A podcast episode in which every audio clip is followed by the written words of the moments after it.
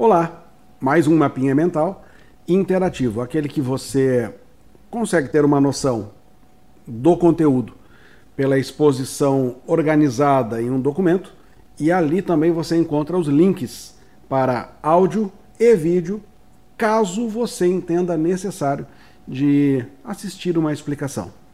É muito possível que esses mapas mentais interativos resolvam apenas pelo escrito, que sirva para o momento que você está indo fazer uma prova e só está passando as imagens dos mapas mentais e pode por ali ter uma noção bem bacana de diversos conteúdos.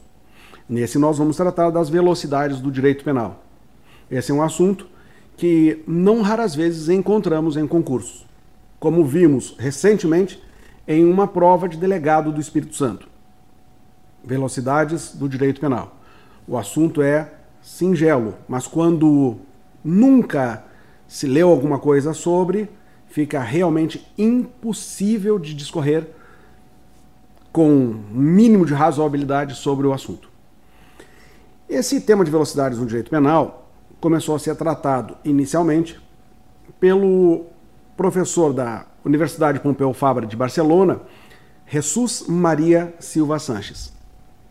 Então nós temos a contribuição de Silva Sanches em diversos setores, como por exemplo, aquele conceito de crime que vem da teoria teleológica. E esse penalista começou a tratar sobre as velocidades do direito penal. Nós temos lá gerações do direito constitucional. E aqui nós falamos em velocidades do direito penal. Atualmente, é exigido dos candidatos em concursos que se abordem quatro velocidades. Nós precisamos saber as características de cada uma das velocidades. Foi por esta razão que nesse mapinha mental eu fiz um pouquinho diferente. Eu coloquei ali para você cada uma das velocidades, um texto, o que significa cada uma daquelas velocidades e também as palavras-chave. Porque em uma prova objetiva, obrigatoriamente você deve encontrar na alternativa que vai apontar alguma daquelas palavras-chave. Numa prova discursiva, você não pode esquecer de incluir aquelas palavras, porque o examinador vai estar esperando para ler aquilo. Na prova oral, também deve apresentar, fazer uma abordagem a partir disso. A primeira velocidade do direito penal é aquela destinada a crimes que têm pena de prisão, pena privativa de liberdade. Crimes, portanto, mais graves, crimes de dano, crimes de lesão ou, no mínimo, crime de perigo concreto. Aqui nós temos uma conformação com um modelo liberal clássico de direito penal. Por conta disso, pela possibilidade de o agente ir para a cadeia ao final do processo, são respeitadas as garantias. As regras de imputação, as garantias do investigado, e por conta disso, nós temos um processo mais lento. Lembremos aqui no nosso processo penal brasileiro, por exemplo, o procedimento comum ordinário. Esse é o procedimento mais complexo. É aquele procedimento que nós vamos ter para os crimes mais graves. E aí eu não preciso lhe lembrar da morosidade que nós vamos ter em decorrência da observância das garantias. Sempre, obrigatoriamente, a observância do contraditório, da ampla defesa, às vezes expedições de cartas precatórias, uma infinidade de recursos. Por conta disso, nós temos um processo mais lento. Essa é a primeira velocidade do direito penal, que se tem ali para crimes de efetiva lesão de perigo concreto, você tem que lembrar modelo liberal clássico, penas privativas de liberdade, ou então o direito penal de prisão pode aparecer numa eventual assertiva, e também manutenção das garantias e processo mais moroso. Em uma segunda velocidade do direito penal, nós estamos com crimes menos graves do que da primeira velocidade. Nós temos aqui crimes que são punidos com penas restritivas de direito, crimes que são punidos com penas Aqui nós temos crime de perigo abstrato. Por conta disso, nós temos uma flexibilização de garantias. E aí vamos ter um processo mais célere. Lembremos aqui no Brasil, por exemplo, do procedimento comum sumaríssimo.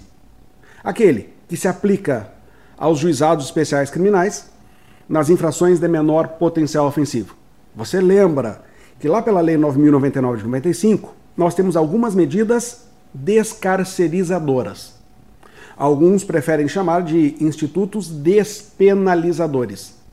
Mas é melhor que nós os chamemos de descar descarcerizadores, porque eles vão evitar a prisão do agente. Talvez o melhor exemplo seja o da transação penal. Você lembra que a transação penal é um acordo.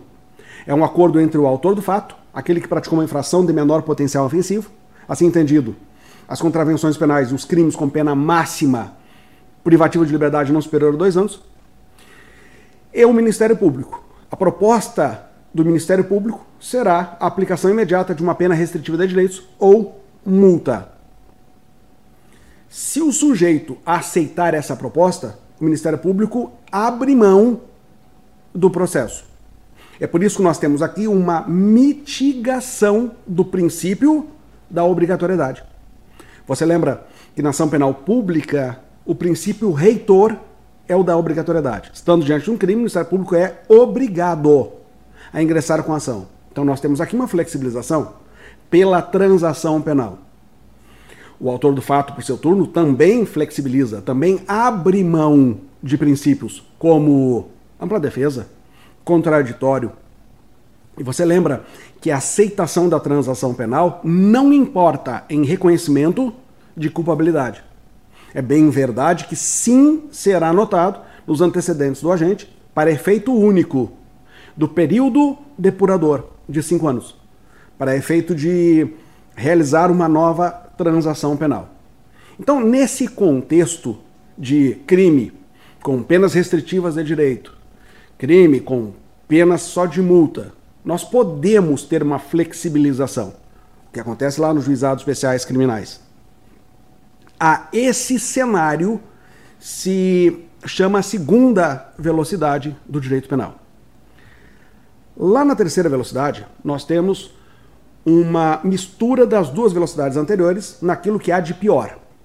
Ou seja, nós temos ali os crimes mais graves, crimes com a possibilidade do sujeito ir para a cadeia, tem previsão de pena privativa de liberdade, portanto, e com a possibilidade de flexibilização e às vezes até afastamento por completo de garantias, de princípios, garantias individuais, regras de imputação. Mas aqui nós estamos em um cenário muito bem definido. Aqui nós estamos num cenário chamado panpenalismo. Aqui é reservado a macrocriminalidade, como por exemplo o terrorismo, como por exemplo as grandes organizações criminosas. Chamamos aqui direito penal de urgência, direito penal de emergência. É nesse contexto da terceira velocidade que se insere o direito penal do inimigo. O direito penal do inimigo é um movimento, é uma simbologia de um dos ramos do direito penal. E aqui simboliza o direito penal máximo. Aqui nós vamos ter flexibilização de garantias em razão da gravidade daqueles delitos. É exatamente nesse cenário que nós discutimos também aquela teoria da ticking time bomb scenario, ou ticking bomb scenario, o cenário da bomba relógio, a possibilidade de aplicar a tortura em casos extremos, como por exemplo no terrorismo. Existe uma discussão acerca disso, ticking time bomb scenario. No Brasil, nós já sabemos que não há flexibilização alguma. A Constituição da República veda a tortura e não faz qualquer exceção. De qualquer sorte, nesse cenário de crimes graves, gravíssimos, que tem a possibilidade de o sujeito ir para a cadeia, a flexibilização, mitigação de regras de imputação, de garantias. As palavras-chave aqui são panpenalismo, penas privativas de liberdade, flexibilização das garantias e direito penal do inimigo. Surge ainda uma quarta velocidade do direito penal. Essa quarta velocidade do direito penal, nós estamos todos nós assistindo ser construída. Essa quarta velocidade do direito penal é bem tratada pelo penalista argentino Daniel Pastor, professor ali da UBA, Universidade de Buenos Aires. Aqui nós estamos em um contexto também bem diferenciado do direito penal internacional. Aqui nós temos uma relação com neopunitivismo. E aqui nós temos um cliente bem específico. O agente que vai se encaixar aqui nessa quarta velocidade é aquele sujeito que ocupou a posição de chefe de Estado e que nessa condição violou gravemente direitos humanos. Pensemos grandes ditadores que quando derrubados nós vamos passar a limpo o que fizeram em relação à violação dos direitos humanos. Você sabe que o Estatuto de Roma, que institui o Tribunal Penal Internacional, tem uma jurisdição subsidiária, complementar, ou seja, só entra em cena se o Estado parte não julgar aquele agente ou se o fizer com fraude. Então, nesses dois casos, o TPI pode requerer a entrega desse agente para que possa ser julgado naquela corte. Então, esse cenário desse agente específico, no contexto do direito penal internacional, é que nós chamamos de quarta velocidade. Aqui as palavras-chave são neopunitivismo direito penal internacional e talvez, se pudesse colocar ali também, chefes de Estado com violação, grave violação de direitos humanos. Então, a partir desse mapa mental interativo, você tem bem uma noção do que são as velocidades do direito penal. E agora você já está em condições de enfrentar provas objetivas, discursivas e até mesmo provas orais. Os detalhes que são esperados estão aqui nesse mapa mental e você acabou de ouvir a explicação. É sempre um grande prazer estar com você. Mais um mapinha mental entregue e eu te encontro logo ali no próximo mapa mental. Grande abraço.